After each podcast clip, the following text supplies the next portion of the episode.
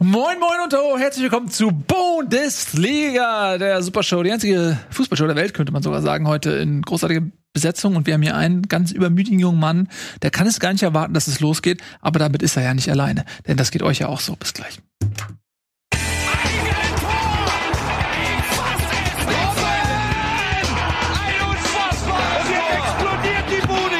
Kritisiert mir denn nicht zu so viel. Das ist ein guter Mann. Schön, dass ihr da seid. Freue mich sehr. Heute haben wir wieder viel zu besprechen. Äh, Nico Backspin, ihr Lieben, herzlich willkommen. Hallo. Gut. Ich sehe euch, ich seh euch leider nicht, deswegen weiß ich nicht. Ah, ist nicht schlimm. Die Sendung ist auch noch nicht losgegangen. Wir wollten kurz einmal die Sendung besprechen. Und zwar äh, steht jetzt hier drin, Werder Bremen wird aus der Bundesliga ausgeschlossen. Ähm, Weil der HSV den Platz haben will, oder wie? Ja. Mhm. Wie, also, da, dass wir das vor der Sendung einmal noch besprechen, wie es dir damit geht. Äh, äh, abgelehnt. Ah, okay.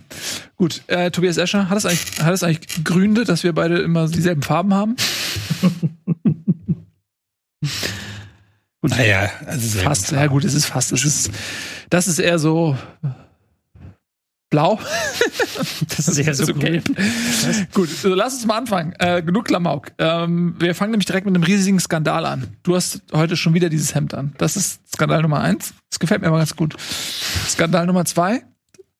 VAR-Fehler beim Spiel Stuttgart gegen Gladbach. War es denn ein Fehler? Das wollen wir jetzt mal besprechen. Folgendes hat sich zugetragen. In der allerletzten Minute des Spiels Stuttgart gegen Borussia Mönchengladbach beim Stande von 2 zu 1 für die Fohlenelf gab es eine Elfmeterentscheidung, die von Bibiana Steinhaus aus dem VAR-Zentrum, sage ich mal, initiiert wurde und dann auch von Brüch nach äh, Ansicht der Bilder äh, so mitgegangen wurde. Da gab es ein Klammern äh, von ähm, Benzebaini an Kalajdzic und das hat dann doch für den einen oder anderen ähm, Unmut gesorgt, zumindest auf Stuttgarter Seite. Wie habt ihr die Szene denn gesehen?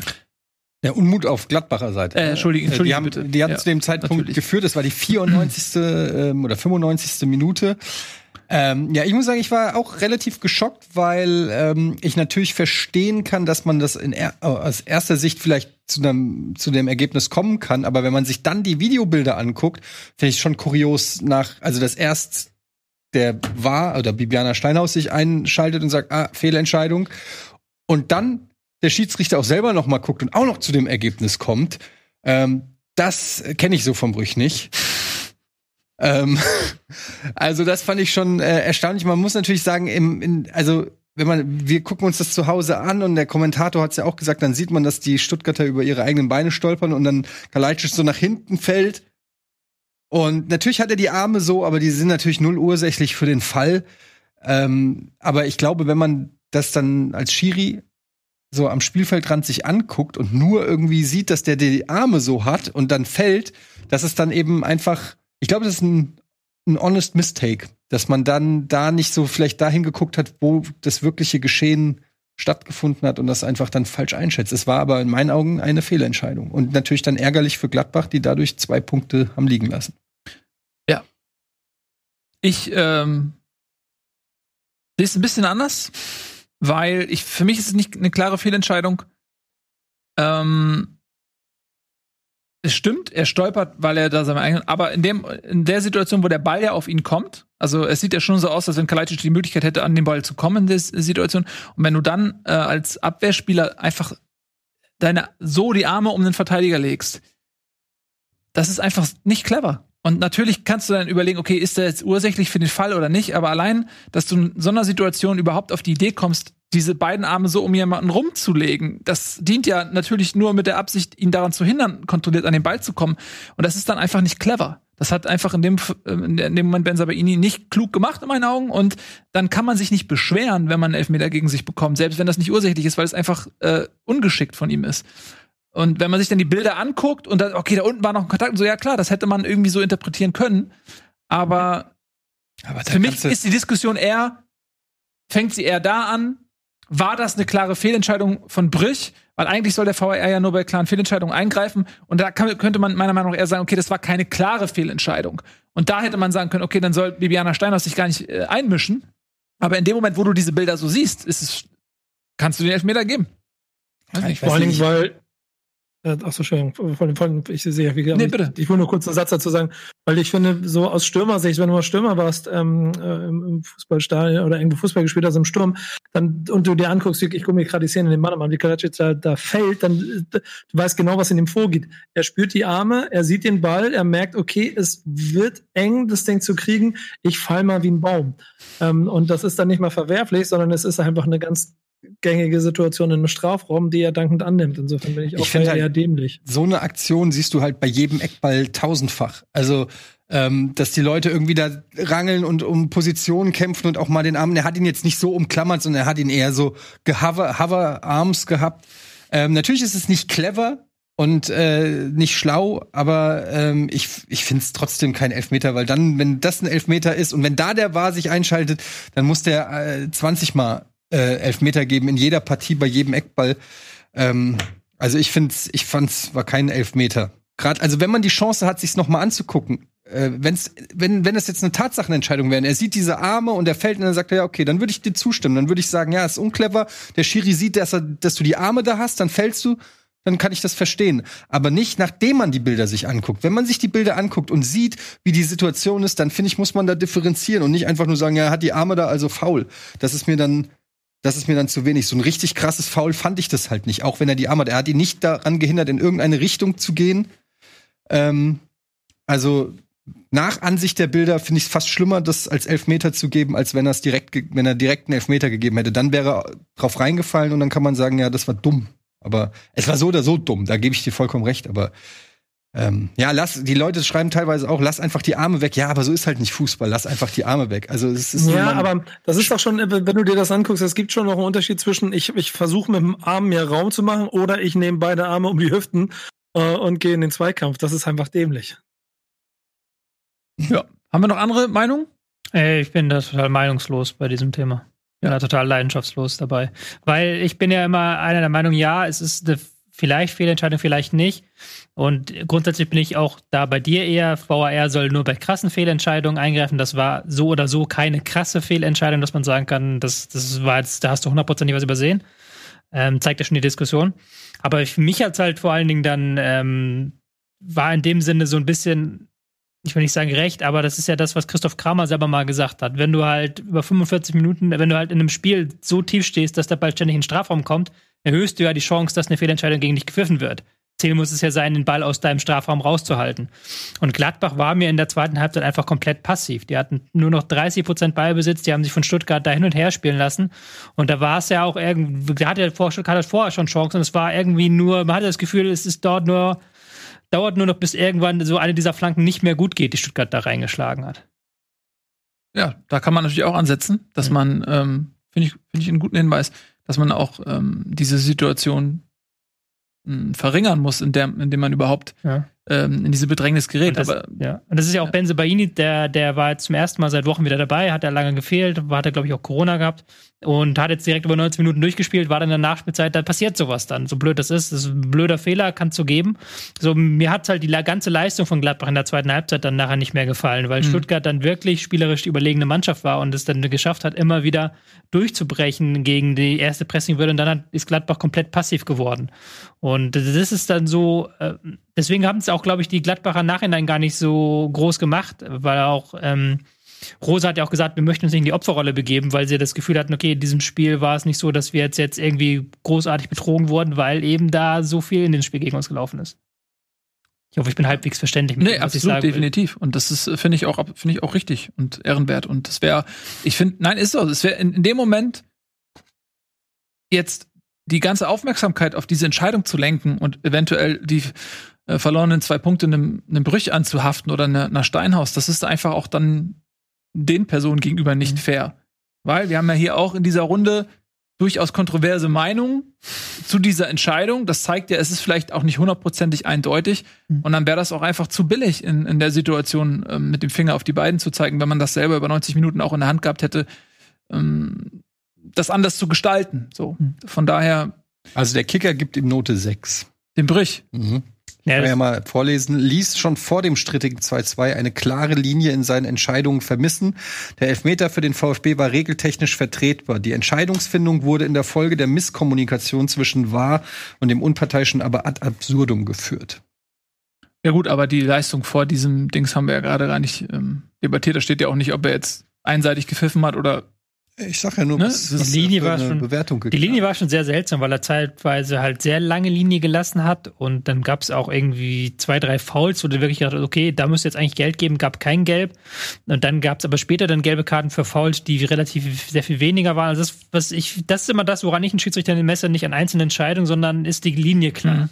Ein Schiedsrichter, solange er halt wirklich dieselbe Vergehen in der ersten und in der 80. Minute mal dieselbe Karte gibt, so, das ist für mich immer so ein Maßstab. Dann ist das klar, dann kann das auch dem Spieler das klar machen, das ist mein Entscheidungsspielraum. Aber da war es halt, Brüch hatte da nicht einen guten Tag, der hat da sehr viel, zuerst sehr großzügig, dann sehr kleinteilig, da immer so hin und her, da war keine klare Linie in den mhm. Entscheidungen mhm. drin. Gut, ja, Lass uns Stuttgart kann man auch mal loben, haben auf jeden Fall auch gegen äh, ein Schwergewicht wie äh, Gladbach ihren Stiefel vor allen Dingen durchgezogen. Also ähm, das ist ja auch nicht selbstverständlich. Und nach wie vor in echt guter Form und äh, auf Augenhöhe mit Gladbach, hast du ja auch schon gesagt, waren auch spielerisch nicht viel schlechter. Mhm. Ähm, ja, gute, gute Leistung weiterhin von, äh, von, Glad äh, von, von, von Stuttgart. Und Gladbach dadurch jetzt schon wieder Punkte verschenkt. Kommen so jetzt in der Liga immer noch nicht so richtig dann punktetechnisch in Fahrt. Sind jetzt was, Platz acht oder was? Nee, Platz doch, acht, Platz ja. 8, ja. Mit 25 Punkten. War natürlich eine äh, gute Ausgangslage dann. Man hatte am Nachmittag hatten Dortmund unentschieden gespielt, ähm, Leipzig und Wolfsburg hatten sich unentschieden getrennt. Man hätte einen richtigen Sprung nach vorne machen können und hat dann eben ähm, auch das Spiel gut begonnen, fand ich. War griffig, war gut im, im Pressing drin. Sie sind ja sowieso spielerisch momentan sehr stark mit Hofmann, Neuhaus, Stindl, die sie alle dann zusammen einsetzen. Und dann Embolo vorne nochmal so als sehr wuchtige Präsenz, der dann auch Ball ab äh, äh, abschirmen halten kann. Aber das hat sich dann mit der Zeit immer mehr so ins Negative gewandelt und man hat auch gemerkt, sie waren genervt, dass Stuttgart so spielerisch stark war, dass sie sich halt immer wieder befreien konnten, dass sie immer wieder bei Endo dann den Ball irgendwie am Presse vorbeischummeln konnten und dann haben sie sich in der zweiten Halbzeit einfach viel zu weit und viel zu passiv zurückgezogen. Das ist was, was Gladbach diese Saison leider zu häufig drin hat, dass sie in der zweiten Halbzeit dann nach einer furiosen ersten Halbzeit in der zweiten Halbzeit passiver und passiver werden und dann auch nicht gut im Raum verteidigen. Also nicht so, dass sie das so gut machen, dass sie das ähm, machen könnten, sondern die fühlen sich wohler, wenn sie früh pressen und den Gegner früher anlaufen können. Klingt gut. Ja, äh, ihr habt gerade, du hast, glaube ich, gerade schon äh, im Konjunktiv so ein bisschen angefangen zu beschreiben, wie die Situation gerade ist mit hätte, wenn und aber. Mhm. Das gilt natürlich für alle da oben. Ne? Also unnötige Punktverluste, da kann sich niemand von frei machen mhm. und Gladbach ähm, auch nicht. Von daher sind die zumindest alle ähm, im Gleichmarsch mhm. unterwegs. Dann gibt es immer mal wieder so Ausreißer, wie dann Freiburg, die auf einmal fünf Spiele gewinnen, oder äh, Frankfurt, die auf einmal wie viel vier in Folge gewinnen, ähm, die dann ganz schnell oben dran sind, weil eben andere Vereine ständig was liegen lassen. Und deswegen ist irgendwie diese Saison auch äh, relativ spannend, was ja auch irgendwo schön ist. Ja, das Interessante ist, dass diese Ausreißer sind halt in erster Linie von Clubs, die nicht irgendwie eine Doppel- oder Dreifachbelastung haben. Also du hast ja jetzt Freiburg gehabt, du hast Frankfurt gehabt, du hattest Mitte der Saison mal Wolfsburg, die ja so eine langes, mhm. lange Siegesserie hat. Das sind immer wieder Clubs, die halt eben die, die Zeit in der Woche nutzen können, um was einzutrainieren und die dann auch aus einer schwächeren Phase rauskommen können, weil sie dann was Neues machen. Jetzt im Sinne von Frankfurt, die ja jetzt mit Younes und äh, einen Spieler reingebracht haben, der was anderes bringt, mit Freiburg, die ein neues System gemacht haben. Ist schon interessant, dass diese Teams dann immer diese, äh, diese längeren Siegesphasen auch aus Niederlagen kommt, machen können, dass die Top-Clubs eher so sind, dass sie ein Spiel verlieren, eins gewinnen, dann wieder 5-0 mhm. gewinnen, dann wieder irgendwie 1-1 in Mainz, dass da sehr viel Unkonstanz drin ist. Auch jetzt bei Gladbach. Ja, in den letzten, letzten zwei Wochen dachte man eigentlich, okay, jetzt geht's wieder bergauf, das sind gute Leistungen. Und jetzt plötzlich dieses 2-1, äh, 2-2 mit einer nicht so guten Leistung in der zweiten Halbzeit gegen Stuttgart, das war halt schon wieder so ein, so ein Schritt nach hinten. Mhm. Dann lass uns doch mal jetzt so ein bisschen von unserer Tagesordnungsliste, die ich natürlich immer sehr respektiere, abweichen, weil du hast gerade jetzt im Prinzip schon eine Überleitung ähm, gebaut. Und warum sollte man über diese Brücke nicht gehen, wenn man sie errichtet hat? Und zwar Borussia Dortmund. Die haben ähm, in der letzten Woche gegen Leipzig eine beeindruckende zweite Halbzeit gespielt, gegen einen Gegner, der den Anspruch hat, auch Fußball zu spielen.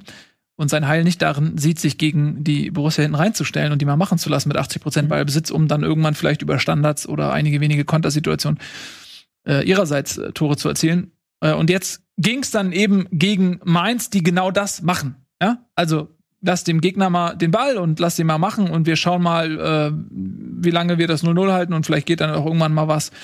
Ähm, so ist es ja oft so, wenn man gegen Dortmund spielt und ja, nach diesem 3 zu 1 gegen Leipzig, wo man auch so ein bisschen das Gefühl hatte, okay, pass auf, jetzt, jetzt haben sie wirklich die Ketten abgeworfen, jetzt ist diese Rasselbande entfesselt und ja, und schwupps kommt ähm, wieder ein Punktverlust gegen einen designierten Absteiger. Ähm, was ich allerdings finde, ist, dass sie, so trist das erstmal klingt, das 1-1, sich eine Menge Chancen rausgespielt haben. Also es lag nicht daran, dass sie nicht zu Lösungen in der Offensive kamen. Und das war ja oftmals das Problem, dass man das Gefühl hat, okay, die, die kreieren gar keine Chancen mehr. Diesmal lag es wirklich an der Chancenverwertung, die problematisch war. Ein ganz knappes Abseitstor kam noch dazu, so dass man das vielleicht so ein bisschen auch zumindest partiell unter dem Motto Pech einordnen kann, oder? Ich würde sagen, in der ersten Halbzeit hast du recht. Da war es wirklich so, dass ähm, Dortmund sich den Gegner zurechtgelegt hat, immer wieder das Spiel verlagert hat, dann auch über Reus ähm, oder Brandt oder Sancho eben in die gefährlichen Räume gekommen sind. Gerade Sancho, der viele Dribblings gezeigt hat, der viele Gegenspieler auf sich gezogen hat. Und da hatte dann Reus ja auch diese riesige Möglichkeit noch vor der Pause. Aber ich fand dann spätestens nach dem 0-1 wurde es extrem fahrig bei Dortmund. Da hast du gemerkt, da geht, da geht irgendwie, ähm, da geht was durch die Köpfe durch, da geht in Nervosität rein. Und dann hast du auch wieder genau das bemerkt, äh, gemerkt, was ich hier, sage ich schon seit Wochen anmerke, dass gegen Gegner, die klar unterlegen sind Dortmund einfach die Passschärfe fehlt. Aber da fehlt halt wirklich, ähm, wenn der Ball von links nach rechts geht, das dauert zu lange. Damit kriegst du keinen Gegner auseinandergespielt. Es war nämlich ganz interessant, dass du danach das Spiel hattest Gladbach gegen Stuttgart. Äh, das konntest du nachgucken. Und ich hatte aber Dortmund am Sonntag geguckt und danach kam das Spiel Bayern gegen Freiburg. Und das war einfach Welten, weil wie Bayern und Freiburg sich den Ball da immer hin und her gejagt haben und dann mit innerhalb von zwei Sekunden so den Flügel gewechselt haben. Und da hast du Dortmund gesehen, dann hier nochmal ein kleiner Pass, hier nochmal ein kleiner Pass. Und Hummels der Einzige, der mal wirklich einen Ball richtig Drang gibt, richtig Drall gibt. Und das hat in der zweiten Halbzeit völlig gefehlt. Sie hatten eigentlich keine großen Chancen, außer dieses 1-1, was man, was halt wirklich Mukoko sich im Alleingang ertankt hat mhm. wo er sich da wirklich so durchgetankt hat und Ball, der eigentlich schon verloren war, der eigentlich schlecht gespielt war, wiedergeholt hat. Und halt der Elfmeterpfiff, wo sie einen wirklich guten Angriff über die rechte äh, Seite gemacht haben.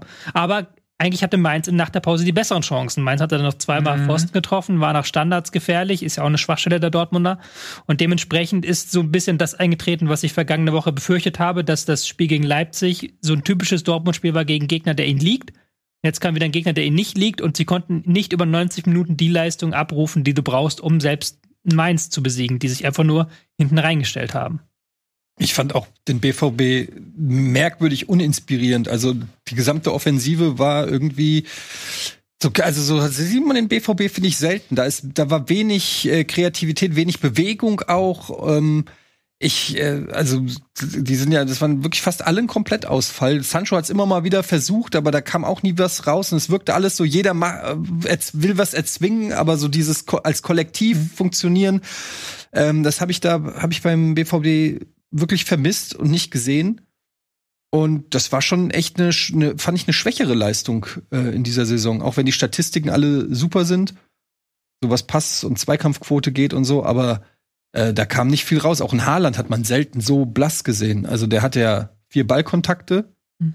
Wurde auch, also gut, der hat normalerweise auch nicht viele, aber irgendwie macht er dann immer seine Läufe da in die Spitze und wird gesucht von seinen Gegnern, aber das war dieses Mal auch nicht so. Also da hat irgendwas nicht gestimmt. Ich weiß nicht, ob, die, ob sie Mainz unterschätzt haben oder so, aber gerade der BVB, der jetzt auch nicht so eine souveräne Saison spielt, und wo sie alle gesagt haben beim letzten Spiel, das war so ein wichtiger Sieg, um den Anschluss zu halten. Und den hätte man sich halt jetzt eigentlich gegen so eine Mannschaft wie Mainz eigentlich vergolden müssen, finde ich. Also es spricht mhm. einfach nicht für Dortmund, dass sie sich so präsentiert haben beim Tabellen 17.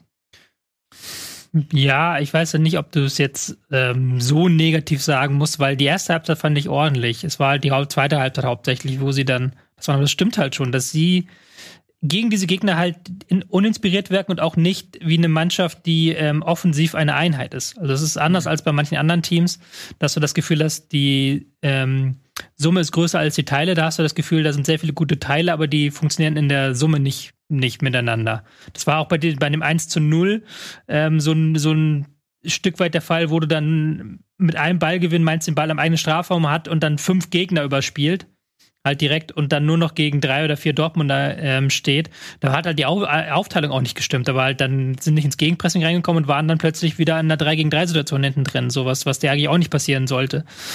Es ist schwierig in Dortmund, dass ich gerade, weil eben diese Spiele sind halt in der Bundesliga gerade in dieser relativ defensiven Saison ähm, die Brot- und Butterspiele, die du eigentlich gewinnen musst, wenn du Champions League spielen willst kommendes Jahr. Ja, das ist nämlich ganz schön eng da. Hm. Ähm, aber man muss tatsächlich auch so ein bisschen zur Ehrenrettung sagen, das geht vielen Mannschaften so, dass sie sich schwer tun. Das hast du ja auch gerade schon erzählt. Äh, Bayern, zu denen kommen wir später noch, tun sich sehr schwer in den letzten Wochen. Nicht jetzt aufgrund der äh, Pokalniederlage gegen Kiel, sondern auch darüber hinaus in der Bundesliga. Leipzig hat jetzt ähm, zweimal in Folge nicht gewonnen. Leverkusen ist in einem kompletten Tief. Union Berlin ist Fünfter. So, und danach Mhm. kommt jetzt Frankfurt, die eine Serie haben. Gladbach ist in einem Tief, die sind Achter. Das ist nicht der Anspruch, den Gladbach hat. Ich meine nur, also alle da oben tun sich schwer. Das so ein bisschen zur Ehrenrettung vielleicht, aber natürlich performt Dortmund unter ihren Möglichkeiten. Unter seinen Möglichkeiten. Hm, Das Dortmund. Ja. Die Borussia, je nachdem. Hm. Ja, ähm, Ja. für Mainz, könnt ihr mal kurz noch aus Mainzer Sicht sagen, ist das ein guter, ein wichtiger Punkt? Du hast es ja auch gesagt, Tobi, sie hätten am Ende sogar noch gewinnen können. Ja? Mhm. Sie hatten tatsächlich dann noch wirklich die Chance ähm, auf den Lucky Punch. Das ist oft so, äh, ich finde nicht nur in der Bundesliga, sondern das auch in England sieht man es oft, wenn du Liverpool äh, schaust oder so, dass Mannschaften Leute sagen, okay, lass mal die anderen machen, wir, wir, wir versuchen das Spiel so lange wie möglich offen zu halten und dann gucken wir mal, ob wir am Ende nicht einen, irgendwie noch Nadelstiche setzen. Und das geht oft auf. Also das ist ja auch ein bewusstes Rezept der kleineren Mannschaften gegen so große, die sich sagen, okay, ihr seid Favorit, ihr habt den Ball, spielt mal um uns rum. So, und wir konzentrieren uns auf das aufs Verteidigen und haben natürlich dann bei Kontern, haben natürlich dementsprechend Platz.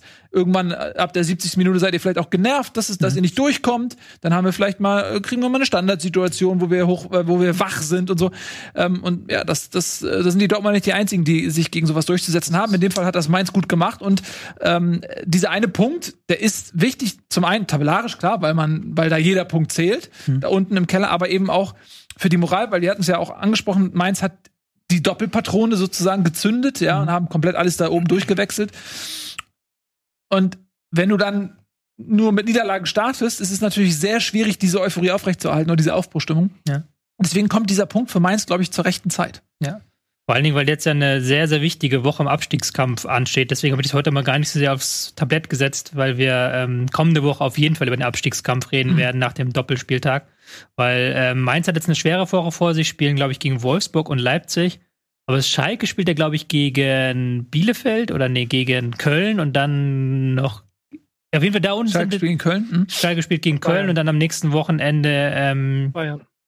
Bayern, genau. Ähm, Hoffenheim spielt gegen, gegen Köln nichts vorne nochmal. Also da unten wird jetzt viel Bewegung äh, reinkommen in dieser Woche und deswegen ist jetzt eine sehr, sehr wichtige Woche im Abstiegskampf und da ist dieser ähm, unerwartete Punktgewinn, glaube ich, auch gar nicht so schlecht für Mainz. Und ich glaube vor allen Dingen, wie du es ja schon gesagt hast, je länger dass du mit dieser Taktik 0-0 stehst, umso besser ist es. Und das 0-1 war, glaube ich, auch noch so ein richtiger Knackpunkt, weil da war da, das war dann nochmal so ein richtiger Nackenschlag. Und dann der verschossene Elfmeter. Der war dann der zweite Knackpunkt, weil da hatte man das Gefühl, okay, jetzt kippt das Spiel und Dortmund hat das 1-1 gemacht und dann direkt, das war ja direkt dahinterher der, der Elfmeterszene. Man hat das ja gar nicht richtig sehen können, weil Sky ja wieder der Meinung war, sie müssten fünf Zeitlupen zeigen, wie sich äh, die alle freuen. Und dann war ja schon der Elfmeter. Und, aber dann der Elfmeter wieder verschossen, dann ist das Spiel wieder gekippt. Das ist ja auch immer so eine Kopfsache. Ja nicht immer nur Taktik und Pipapo ist ja auch so eine Kopfsache natürlich in dem Moment. Der äh, hat den Elfmeter, also der hat vorbeigeschossen am Tor. Mhm. Ja. Ja. Können wir ja auch mal. Also, ne, kann ja auch eine super Parade mal sein vom Torhüter, aber man kann auch einfach am Tor vorbeischießen. Als Ja. jemand, der sehr gut äh, Elfmeter schießt, stelle ich mir die Frage, wie kann das sein? Würd, mich würde ja mal interessieren, ob Mainz dann in so ein, generell in so ein Spiel mit einem anderen Selbstbewusstsein reingeht, wenn sie wissen, dass sie da eh immer ganz gut aussehen und ob das dann auch noch einen Effekt auf so ein Spiel hat. Aber das wäre jetzt hier wieder zu viel Theorie und zu viel Mentalitätsfrage. Zumindest im Sinne von, dass sie nichts zu verlieren haben gegen eine Mannschaft wie Dortmund, weil jeder eh davon ausgeht, dass sie eine Klatsche kriegen. Ja, aber sie haben ja zum Beispiel, ich habe das eben gelesen nebenbei so ein bisschen hier, dass sie letzten, jetzt, jetzt glaube ich, in drei von vier Auswärtsspielen ungeschlagen gegen Borussia Dortmund als Mainz 05, die immer im Keller rumkraxeln. Das ist ja in so einer Jahresplanung ja fast schon wie eingeplante Punkte im Westfalenstadion. Und ob das dann doch schon Einfluss auf dieses Spiel hat. Ehrlicherweise, wenn er einen Elfmeter macht, nicht, dann ist egal, scheißegal, aber trotzdem, das, das ist, ist schon so komisch, dass da immer Punkte gelassen werden. Das kann ja Aus durchaus sein, dass du als Mannschaft wenn du so im Kern irgendwie ein Stück weit zusammenbleibst, du dann auch das Gefühl hast, okay, ich weiß, wie ich spielen muss. Du kennst die Spieler vielleicht, aus diesem Erfolgserlebnis schöpfst du auch ein Selbstvertrauen und weißt, okay, das hat das letzte Mal geklappt, das machen wir diesmal auch. Das ist ja durchaus ein Erfahrungswert, den du mitnimmst, wenn du erfolgreich warst in der Vergangenheit, den du dann auch wieder umsetzen kannst ähm, und der dann wiederum zu Früchten äh, führt, Mhm. so dass es nicht unbedingt Zufall sein muss. Ne? Hm? Ja. Gut. Ich finde ich find's halt, find's halt irgendwie lustig, dass immer die gleichen Mannschaften sind. Ja. Ist ja Also das gibt so, ja ne? schon, ich, das gibt ja schon ein Bild, ehrlicherweise. Du weißt ja auch als Frankfurt, wo du Punkte machst und wo du sie halt nicht machst. Und dieses Warum, das ist. Also, Es ist ja eine Frage, ähm, es gibt ja das in der Sportpsychologie das Konzept der Selbstwirksamkeitserwartung. Das heißt, wie erwartest du von dir selbst, dass du es äh, schaffen kannst? Und wenn du dann diese Erwartung hast, das ist ja dieses klassische Wünsch dir was Konzept, so gemäßig, wenn du dir was wünschst, bla bla bla, Mhm. fest genug dann glaubst. Aber das ist, wenn du natürlich äh, Spieler hast, die auch seit langem bei einem Club sind und als Freiburg zum Beispiel seit Jahren nach München fahren und jedes Mal 5-0 abgefiedelt werden. Das HSV-Beispiel, so jetzt fällt mir das beste Beispiel ein. HSV-Spieler wissen, die waren alle schon dabei, als der HSV 8-0 verloren hat, in München 6-0 verloren hat, die fahren dann nicht mehr gerne hin das nächste Mal, weil die halt daran die Erinnerung haben. Und in Gladbach, die ja äh, in der Bundesliga die beste Bilanz aller Clubs haben gegen die Bayern, weil sie da einfach in den Mhm. letzten Jahren vier oder fünfmal gewonnen haben. Da sind halt jede Menge Spieler wie Lars Stille dabei oder Patrick Herrmann, die da schon hingefahren sind, halt gesagt haben, hey, wir haben es letztes Jahr geschafft, wieso sollten wir es diesmal nicht schaffen? Und die halt auch nach einem 2-0 Rückstand sagen, okay, naja gut, wir liegen jetzt 2-0 zurück, aber das, wir haben es ja trotzdem in den letzten Jahren geschafft. Das ist dann, glaube ich, auch noch so ein, so ein Mini-Unterschied. Ich würde es aber dann natürlich nicht so hochhängen, weil äh, viele Clubs einfach so viele personelle Wechsel haben. Wenn du jetzt guckst, so Eintracht Frankfurt zum Beispiel, ähm, wie viele Leute sind da noch dabei, die vor vier, fünf Jahren dabei waren? Mm, So. Ja, zum Was? Beispiel Jovic. Und damit hat- finde ich, hast du eine wunderbare Überleitung ähm, gebaut. Traum. Schon Traum. wieder heute, Tobias. Äh, Man muss wirklich nur noch drüber gehen über, über deine Brücken. Eintracht Irgendwann Frankfurt, übernimmt er das Format alleine. äh, da habe ich auch Angst vor, ehrlich gesagt. Hast Escher, du da schon mal drüber nachgedacht? Das war jetzt so ein bisschen so ein Fernschuss aus 30 Metern, so ein kleines Stück erzwungen. Ja, gut, aber ich, ja. sorry, ich nehme ihn trotzdem mit. ähm, Eintracht Frankfurt 3 zu 1 gegen äh, Schalke 04 und ein ähm, Rückkehrer und eine Verabschiedung standen so ein bisschen im emotionalen äh, Vordergrund. Klammer auf, auch im Sportlichen, in einem Fall, nämlich in dem von Jovic, der in seinem Einstandsspiel direkt zwei entscheidende Tore, nämlich das 2-1 und das 3-1 geschossen hat gegen Schalke. Abraham verabschiedet sich, geht zurück nach Argentinien. Ähm, Da fehlt dann der Kapitän in der Rückrunde und ein wichtiger Innenverteidiger. Kannst du gleich mal drauf eingehen, wer den dann ersetzen soll. Ähm, Und gerne auch etwas zum Spiel sagen. Frankfurt gegen Schalke 3 zu 1. Ja, war eine sehr, sehr emotional, für Eintracht-Fans auf jeden Fall ein sehr emotionales äh, Ding, wo man sich, äh, das war so ein Spiel, was ich so zu Hause geguckt habe und gedacht habe, boah, wenn da Publikum gewesen wäre, wie das abgegangen wäre auf so vielen Mhm. Ebenen. Also natürlich die Verabschiedung von äh, Captain Abraham, was so, ja, ist nicht untergegangen, aber durch dieses Jovic-Thema so ein bisschen ähm, an, an an vielleicht Alleinstellungsmerkmal äh, verloren hat, weil der Junge halt wirklich ähm, in äh, bei der Eintracht, aber auch in der Bundesliga ich Spuren hinterlassen hat. Ein echt, weiß es ist blöd, weil als Außenstehender kennt man dann den Ellbogencheck gegen Sandro Wagner und die Geschichte mit äh, Streich, ähm, wo Christian äh, Streich, der Trainer von Freiburg, äh, ihn wegchecken wollte und er nicht mehr ausweichen konnte. Diese Geschichte erinnert euch. Ähm, Ganz aber tatsächlich muss man sagen, dass äh, David Abraham wirklich ähm, ein ganz feiner Kerl ist, so äh, ein ganz lieber äh, Typ und auch, glaube ich, im Kreise der Eintracht einfach in der, innerhalb der Mannschaftshierarchie einfach ein wichtiger Faktor war. Der jetzt, äh, der sollte eigentlich im Sommer gehen, hat noch ein halbes Jahr drangehangen auf Bitten von Hütter und, und Bobic, hat er noch ein halbes Jahr drangehangen. Ähm, weil, weil sein Sohn in, in Brasilien und seine Frau und er einfach sein Kind Argentinien, ne? äh, Argentinien, nicht Brasilien, ja. Und sein, sein Kind äh, auch wegen Pandemie und so viel weniger sieht und einfach Sehnsucht hat. Und auch sagt, nach 16 Profijahren äh, ist auch mal gut. Und auch ähm, nicht mehr überredet werden konnte, obwohl er echt immer noch ein Top-Verteidiger ist. Also das muss man ja auch mal sagen, dass der wirklich wichtig war für die Eintracht. Und auf die Frage, ja, also äh, laut Hütter wird äh, Tuta, der junge Tuta, der junge Brasilianer, ihn ersetzen. Wird man dann sehen. Äh, Ich finde so, er hat schon angedeutet, dass der das Potenzial hat, aber natürlich kann, kann er jetzt nicht diese, die Fußstapfen von einem erfahrenen Spieler wie Abraham komplett füllen. Ja. Kann er ihn ersetzen? Tut er es oder tut er es nicht? Tut das oder tut Das das? wird man in der Rückrunde sehen. Gut. Ja, aber er kriegt die Chance und das finde ich erstmal aus Eintracht-Sicht finde ich sinnvoll, dass man sagt, okay, junge Spieler haben hier auch die Chance, dann äh, sich zu entwickeln. Das finde ich dann in dem Sinne auch gut. Ja, zum Spiel, ähm, das war, äh, war eine eindeutige Angelegenheit, muss man wirklich sagen. Also äh, Eintracht war in allen Belangen überlegen. Die sind rausgekommen, hochmotiviert, erste halbe Stunde, äh, wirklich Fußball zum Zungeschnalzen. Hab lange nicht mehr wirklich so guten Fußball gesehen bei der Eintracht. Es war wirklich gut. Es war wirklich gute Kombination da in der Offensive, teilweise One-Touch weitergeleitet, alles geklappt, außer die Chancenausbeute. Und dann ähm, gehen sie auch 1-0 in Führung und dann gibt es diesen Gegentreffer, der sehr komisch war. Habt ihr den gesehen? Ja. Du wisst ihr? Ja, ich, also das was war würdet ihr sagen? Äh, Torwartfehler, Hintereggerfehler, Absprachefehler? Ich weiß es immer noch nicht. Haben wir, haben wir, also ich, ich, Hm? ich gehe auf Hinteregger. Ich habe gesagt, ich habe gesagt Torwartfehler, weil Trapp erst so rausrennt und ich mir denke, wenn der Abwehrspieler das sieht, dann denkt er, okay, der rennt raus und holt ihn sich und schaltet Ja, dann ab. aber kein Abwehrspieler darf in der Situation sagen, okay, der holt ihn sicher. Das, ist, das sind immer noch seine 10 Meter, die er mitgehen kann. Und dann macht er das und zur Not wimst er beide um. Nimm du ihn, ich hab ihn So sieht- sicher. Klassisches. Ja, genau. Ja, Wirkte so ein bisschen, die wirkten alle so unbeteiligt, als wenn sie den nicht ernst nehmen, den Hoppe. So, also, Ja, ah, und, und ehrlicherweise, so wie er das Ding reingemacht hat, hat er auch bewiesen, dass man das eigentlich nicht ernst nehmen darf, weil das, weil das hat er ja nicht mal getroffen, glaube ich, ne? Oder? Ja, getunnelt. Also- Ja, der aber, aber wie, ich. er, der trifft ihn ja nicht so in Form von, ich tunnel ihn jetzt, sondern er ist irgendwie mit der Sohle da so gegengerutscht. Ich weiß, dass das von dir eher scherzhaft war, aber bist du ja sicher, dass die bei, wenn da Lewandowski gelaufen wäre oder Weghorst, dass die dann nicht so Mhm. gewesen wären. Ich meine, Dass das da stimmt, da hast du auf jeden äh, Fall recht. Ich glaube, die haben aber auch diesen Pass, also ich habe mir das ganz oft angeguckt, weil ich habe tatsächlich bei jeder Situation mal pausiert und geguckt, wie die Mitspieler reagiert haben. Und es gibt, es fällt nicht vielen auf, aber wenn man sich noch mal anguckt, den Gegentreffer, achtet mal auf Hasebe. Ähm, was ist sehr lustig, habe ich auch erst beim fünften Mal oder so drauf geachtet, weil du achtest erst auf Hinteregger, auf Hobbe, auf Trapp und irgendwann habe ich auf Hasebe geachtet. Der hat danach, hat er Richtung Trapp und Hinteregger gebrüllt. Der hat die richtig angebrüllt, also die waren richtig pisst.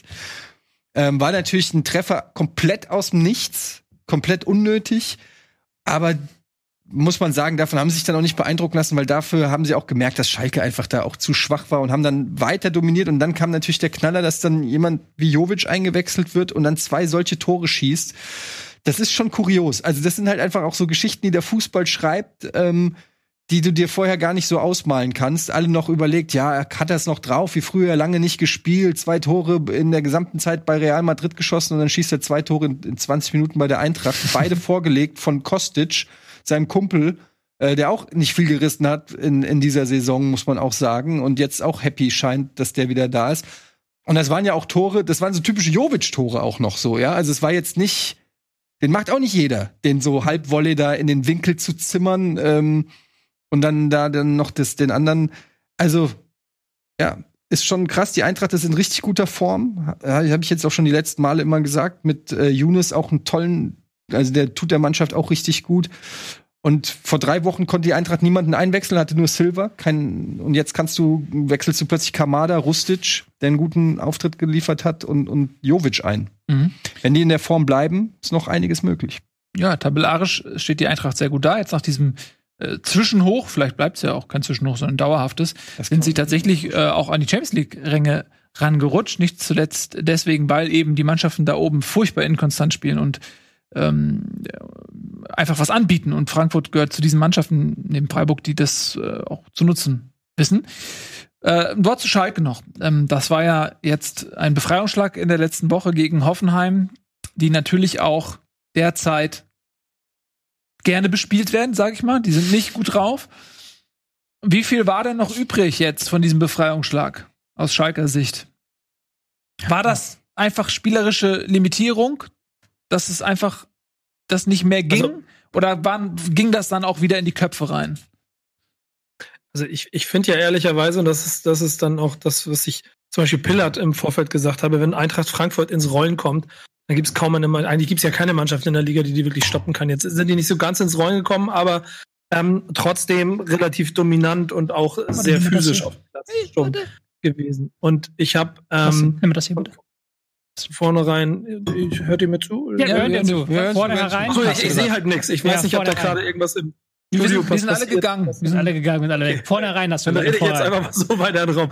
Also, liebe Freunde, ähm, mein Gefühl bei Schalke war einfach, dass dieses Selbstbewusstsein, das du dir so quasi auf zwei Streichhölzern aufgebaut hast, natürlich von Frankfurt eingerissen wird. Also ähm, wenn du da wirklich Hoffnung hattest, dass du jetzt äh, Frankfurt in Grund und Boden spielst, deswegen auch Eddie, dein, dein Ansatz. Ich hätte, ich habe auch kein gutes Schalke erwartet, ich habe ein ekelhaftes Schalke erwartet.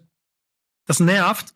Und das genau durch so ein Tor, wie sie es gemacht haben, dann sich den Punkt ergaunert. Und ehrlicherweise bin ich der Meinung, sie hätten den Punkt auch gekriegt, wenn es halt nicht diesen einen Unterschiedsspieler gegeben hätte. Und das ah. ist dann halt auch der Grund, warum, warum äh, Schalke da ganz unten drin steht. Ja, aber sie, also ich muss sagen, also was mir gut gefallen hat bei Schalke, um mal das Positive zuerst zu sagen, war, dass du schon gemerkt hast, dass sie eine gewisse Geschwindigkeit haben durch Harit und Rahman und äh, Hoppe und, und äh, teilweise auch Ud. Also du hast bei diesen Kontern schon gemerkt, wenn die pa Pässe gut besser kämen äh, würden, dann kannst du schon, haben, haben die auch Spieler, die du schicken kannst, die, die eine Geschwindigkeit haben. Aber ähm, unterm Strich muss ich sagen, das sage ich jetzt nicht, weil es die Eintracht war, das war aber ein Klassenunterschied. Das war wirklich ein spielerischer Klassenunterschied. Es waren am Anfang, in der ersten Halbzeit waren es 70 Prozent Ballbesitz für die Eintracht. Ich kann mich gar nicht erinnern, wann das erste Mal ja. Schalke mit einer mit einer Passkombination übers Mittelfeld hinausgekommen aber, ist. Also aber das ist doch kein, das ist keine Überraschung. Ja, in der ersten Halbzeit gar nicht. Und pass, warte nur. Und die, die Chancen, die die Eintracht schon vor, vor der Einwechslung von Jovic hatte, da hätte es schon 4-5-0 stehen können. Also das war, und man muss auch fairerweise sagen, auch gegen Hoffenheim, die erste Halbzeit, hätte Hoffenheim eigentlich das Ding schon zumachen können. Haben sie dann ja, nicht gemacht ja, und Schalke ja, hat gewonnen. Also dieses 4-0 gegen äh, Hoffenheim hat vielleicht auch ein bisschen drüber weggetäuscht, wie die tatsächlichen Kräfteverhältnisse waren.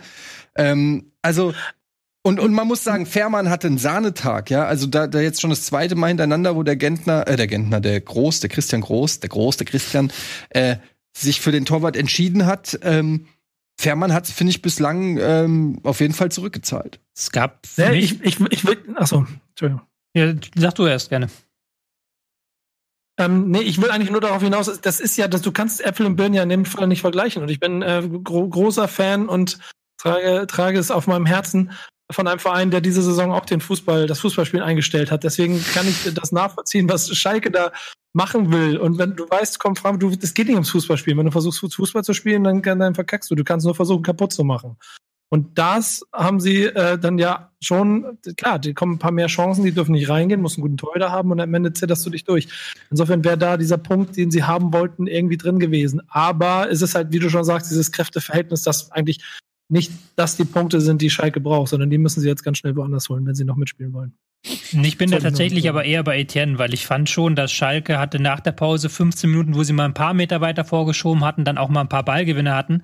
Aber wenn du halt mehr als ein 0-0 haben möchtest, dann musst du halt irgendwo im Spiel auch einen Konter zu Ende bringen. Und das haben sie auch nicht geschafft, ja, obwohl sie die schnellen Männer hatten. Hm? Wer sagt denn, dass sie mehr als 0-0 haben? Ja gut, aber selbst wenn du 0-0 haben willst oder äh, wenn du 0-1 hinlegst oder 1-2.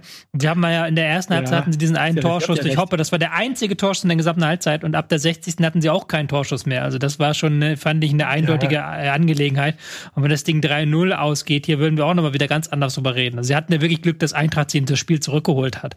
Eigentlich ist, war, das, gesagt, war das von den, vom Spielverlauf ein klassisches 3-0 eher als ein 3-1 ich, ich, will, ich, bin ja, ich bin ja auch voll bei euch. Ich, ich, ich kann nur ein bisschen nachvollziehen, dass, dass Schalke da jetzt nicht, weil das, das hast du, glaube ich, Eddie gesagt. Ich glaube, auch bei Schalke hat man nicht drüber nachgedacht, so jetzt haben wir Hoffenheim aus der Halle geschossen, souverän, jetzt schießen wir Frankfurt aus der Halle. Nee. So ist da bestimmt kein. Nee, aber man hatte natürlich ein bisschen mehr Selbstbewusstsein, als wenn sie jetzt gegen Hoffenheim auch verloren hätten. Ja, also aber dann hätten sie von Frankfurt auch acht gekriegt. Also sagen wir es so, das Spiel Schalke gegen Köln am Mittwoch. Ja es würde uns alle sehr wundern, wenn das ein Leckerbissen wird. Absolut. Äh, das lebt definitiv von der tabellarischen Boah, Dramatik, vom Kampf um Arbeitsplätze. ähm, definitiv. Aber das ist tatsächlich für Schalke, und wir waren aber schon mal an dem Punkt, ne, als sie dann gegen Bielefeld gespielt hatten und was war das andere? Mainz oder so, da hatten sie doch so zwei Schicksalsspiele oder drei Schicksalsspiele sogar, ähm, von denen sie dann keins gewonnen hatten, gegen Bielefeld, ähm, glaube ich, sogar verloren, ne? Also da ähm, hängt jetzt eine Menge dran, aber auch nicht alles, weil die Situation hatten wir, wie gesagt, schon mal, dass sie eben so ein Schicksalsspiel hatten. Jetzt geht's gegen Köln, eventuell dabei schon Kla äh, Klaas-Jan Hünteler. Äh, äh, die machen es wirklich komplett wie die ähm, Blues Brothers, die holen sich die alte Band zusammen. Das ist fantastisch. Ne? Ich finde das nicht, ich finde das clever, ehrlich gesagt, weil ja, ich finde es natürlich nichts für die Zukunft. Das ist nichts, was jetzt langfristig hilft. Aber ich glaube, dass so ein paar alte Haudegen, die jetzt da Erfahrungen mitbringen und die ein bisschen unbeeindruckt sind von Tabellenstand und Situation, weil die eh ihre Karriere beenden und jetzt sagen, mir ist egal. Ich, das kann schon helfen. Du hast ja auch gesehen, dass ein Kolasinac da ordentlich äh, noch mal was Natsch. bewegt hat. Kolasinac äh, noch mal äh, ordentlich was bewegt hat. Und wenn du jetzt noch mal so ein paar, Rafinha ist sogar auch im Gespräch. Ja. Ne? Ich, also ich finde das fast schon amüsant. Du musst nur bis Sommer die denken. holen, ja, du musst nur an Bielefeld ja, ja, aber vorbei. jetzt holen die, ja, nur an Bielefeld Leute und Mainz zurück, vorbei. um die, Ja. um die, äh, um den Karren aus der Scheiße zu ziehen. Und das ist so lustig, weil ich finde es auf der einen Seite sympathisch, weil die, weil die alle kommen, ja, die lassen alle stehen und liegen und sagen, okay, ich kann noch mal ähm, Teil eines historischen,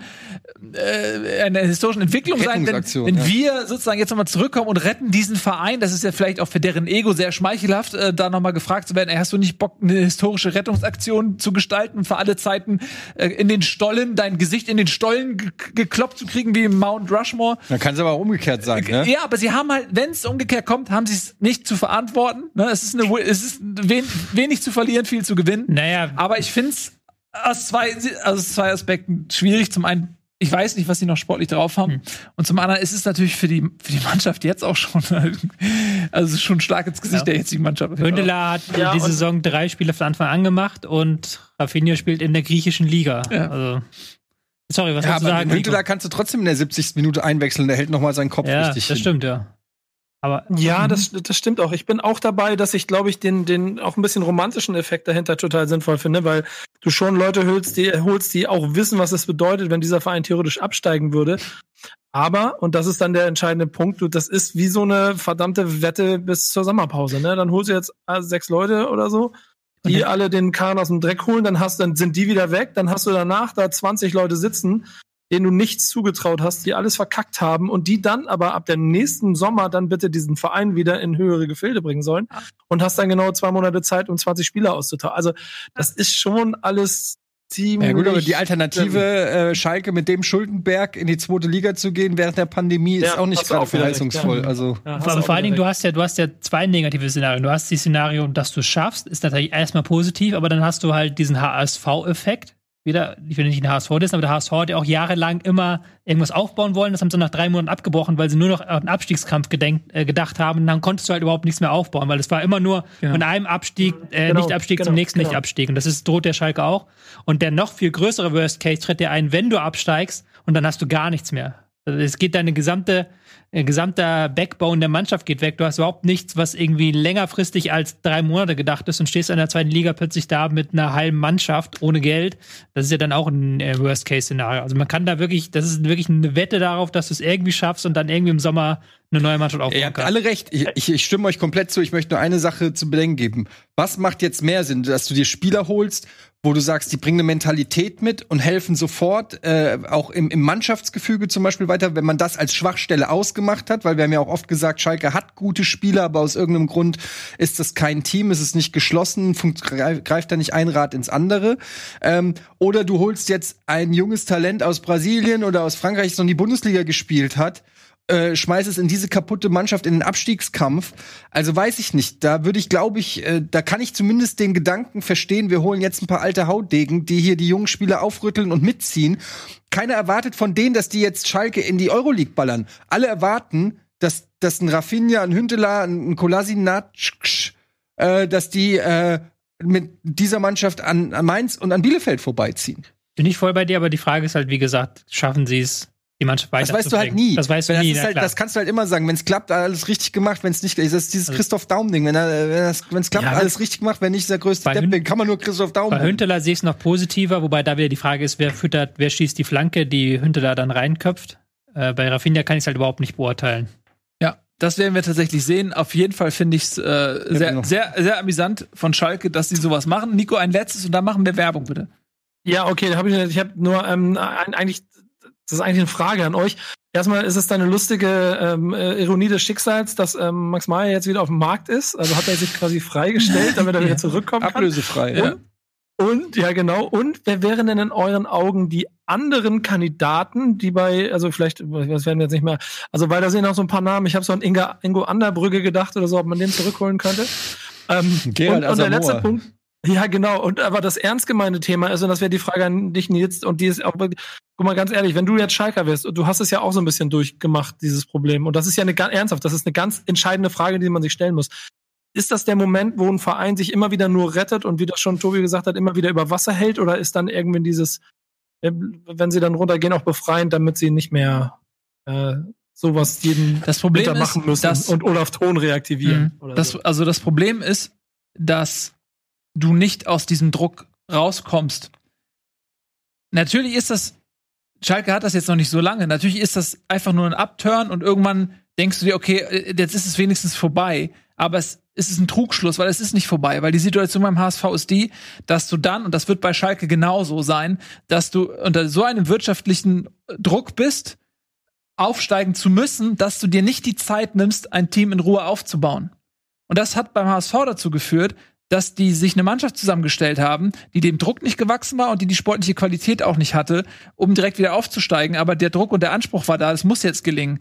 Ähm, so dass diese Nichtaufstiege waren ja genauso wie diese Abstiegssaisons, ja, ähm, auch die Relegationssaisons davor habe ich jetzt inkludiert.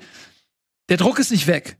Ähm, und das Misserfolgdenken ist nicht weg. Du hast nicht auf einmal eine Situation, wo du sagst, okay, pass auf, jetzt ist es passiert, jetzt atmen wir mal durch, jetzt bauen wir das in Ruhe auf, alles weg, wir können von neu anfangen, ganzen Sünden der Vergangenheit wegwischen, wie so ein Duplo-Bauwerk, was du kaputt machst und fängst von neuem an zu bauen und lässt dir dabei Zeit, weil diesmal soll es gut werden. Das ist nicht die Situation, die eintritt, die, sondern die Situation, die eintritt, ist, scheiße, wir müssen rauf, die Leute erwarten das, wir haben keine Kohle, wir können nicht junge Spieler aufbauen und uns zwei, drei Saisons Zeit lassen, bis wir nach oben kommen. Das wird auch Schalke nicht passieren. Und deswegen ist es keine, ähm, Mhm, keine ja, Entlastung für irgendwen, wenn man absteigt. Ich finde es amüsant, dass du Duplo statt Lego Und nicht Lego sagst, ich Ich habe mir aber das gedacht, sagt mein Gedanke. Ja, weil ich halt, was wenn mein Sohn jeden Tag fucking Duplo spielt. Ja, und auch- Ach so, spielst. Ja. Ich hatte, dachte eher so, Schalke HSV, das ist Lego, wir nicht überfordern gleich, nicht? Wir fangen mal mit Duplo So, an. wenn man möchte, kann man das auch so machen. So, wir machen jetzt ein bisschen Werbung, ihr Lieben. Äh, und gleich sind wir zurück und dann haben wir noch Oh, so viele ich andere Dinge. was, oder? Und versprochen, diesmal werden wir weder Union Berlin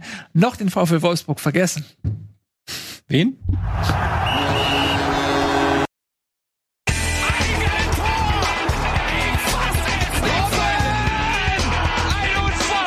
jetzt explodiert die Bude hier. Kritisiert mir denn nicht zu viel. Das ist ein guter Mann.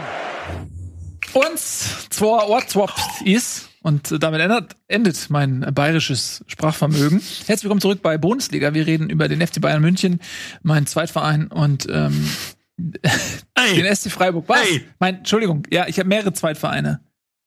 Dankeschön. Ja, ist das außerdem- Trikot? Außerdem habe ich ja noch überhaupt das gar nichts, Trikot? ich habe noch nichts zu Werder gesagt. Ich Ja. habe also die, ich habe die eins definiert.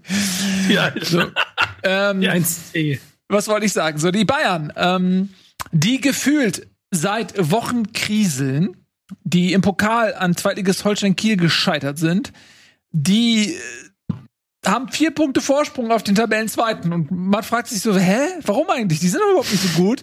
Haben jetzt mit Freiburg eine Mannschaft der Stunde gehabt, die tatsächlich fünf Spiele in Folge gewonnen hatte. 15 Punkte aus fünf, aus drei Spielen, aus fünf Spielen, was? Fünf von drei? 15 aus drei, das Alles nicht richtig schlecht. gewesen, ne? So, und ja, am Ende setzen sie sich mit 3 zu 1 durch. Aber es war auch ein hartes Stück Arbeit und man hatte vor allen Dingen am Ende auch äh, die Latte im Bunde. Oder? Vielleicht können wir noch mal ganz kurz, bevor wir auf das Spiel eingehen, äh, noch mal einmal hier für alle Zuschauer Mhm. erwähnen, wie toll dieses DFB-Pokalspiel war. können wir das vielleicht noch einmal festhalten, wie da in der, weiß ich nicht, 93. Minute noch dieser, äh, dieser Kopfball da reingeht und dann dieses Elfmeterschießen, äh, Schießen, wo die, wo die Kieler die Dinger da reingewämst haben, als ob's nichts wäre. Und das muss man einfach auch mal sagen. Wie oft hat man hier die Chance, auch mal Kiel zu loben? Viel zu selten, meine ich. Ja, sie spielen ja nur zweimal gegen den HSV. Und Jahr. Marc Rocker quasi in seinem ersten Einsatz überhaupt für Bayern gefühlt. Da verschießt. Das ist der Grund, warum wir ihn verkauft haben. Ne? Ja, wobei ich da hören es nie, sag, das finde ich äh, ja, irgendeiner muss halt verschießen und äh, Ja. ich finde eher das nicht so schlimm, dass einer mal verschießt. Ich finde eher verwundernd, wie souverän auch die Dinger da reingenagelt Vor wurden. allem von Kieler Seite aus. Ja, meine Ja. ich ja, genau. Lustig, lustig. Äh, tatsächlich, äh, ich bin ja früher eines einmal angefangen als Taktikblogger für Spielverlagerung.de. Einer der Autoren, der damals äh, arbeitet, ist Co-Trainer bei Borussia Mönchengladbach. Einer der anderen ist äh, Spielanalyse, Chef Spielanalyse bei Holstein Kiel. Und, Und du du bist bist bei. Bundesliga. Und ich sitze- Wer lacht letztlich jetzt, Ja, jetzt- nämlich von denen? Die haben jetzt quasi innerhalb von wenigen Tagen beide Bayern München mit ihren Mannschaften jeweils besiegt und ich sitze hier. Also auch, aber ähm, das war halt schon, Bayern München hatte schon die Woche des äh, Jahrzehnts gefühlt. Das hat man lange nicht mehr erlebt. Kriegen diese zwei Ex-Kollegen von dir, kriegen die auch Herzchen im Chat als, als Liebesbeweis? Tobi, guck mal bitte jetzt da in den Chat und sag mir, ob Sind- deine Sind die Kollegen in einer WhatsApp-Gruppe mit diesen drei geilen kriegen, Typen hier? kriegen die sowas? Kriegen die sowas? das wage ich nämlich zu bezweifeln, dass die sowas kriegen, Tobi. Das ist für dich. Guck bitte, dreh dich einmal um Das- und guck dir das an. Das, ist sehr lieb. das ist sehr lieb von euch, Ja, aber ich okay. glaube, die haben Geld bekommen als Siegprämie. ja, aber Das kann man ist Geld, oder Liebe? Geld oder Liebe, exakt. ich hätte gern. Ich Geld? habe drei Kinder, aber kein Geld. Ich hätte gern keine Kinder, aber drei Geld. Äh, das war, ist ja von, du merkst ja bei den Bayern wirklich, wie ausgelaugt die sind. Und auch, dass dieses All-In-Pressing, wir gehen mit allen Mann vorne rauf, dass das, dass da die Gegner nicht mehr den Respekt haben, dass das auch nicht mehr so funktioniert einfach momentan, weil sie eben nicht die hundertprozentigen Gas drauf bekommen. Und du merkst auch jedes Mal, wenn, wenn auch nur ein, zwei, drei Stamm- Stammspieler ersetzt werden aus dieser Elf, dann sieht das Spiel ganz anders aus. Und ich fand jetzt, um den Bogen wieder zu Leip äh, zu Freiburg-Spiel zu schlagen, da haben sie in der ersten halben Stunde wirklich mal mit, danke, das ist sehr nett von euch, Chat. Ähm, Das hört nicht auf, hier ist richtig, ist richtig hart. äh, dass die in der ersten halben Stunde, wo sie wirklich mit der A11 gespielt hatten, auch, da gab's ja, da haben sie wirklich, fand ich, äh, das beste Spiel seit langem gemacht. Da haben sie die Freiburger kontrolliert, da haben sie auch richtig schöne Kombinationen gemacht. Das 1 zu 0 war ja großartig herausgespielt. Auch davor hatten sie ja schon, glaube ich, einen Abseitstreffer oder war es Abseits oder irgendwie so, war ja noch so ein ganz dickes Ding, was auch richtig geil herausgespielt hat. Und da merkst du halt, dass es einen Unterschied macht, wer halt auf dem Platz steht. Ob da im Mittelfeld Kimmich und Goretzka spielen oder ob da Musiala und Tonisso spielen. Ja, ähm, nach einer halben Stunde ist ja allerdings eher Nabri für Sané gekommen. Hat das für dich dann auch den Unterschied ausgemacht?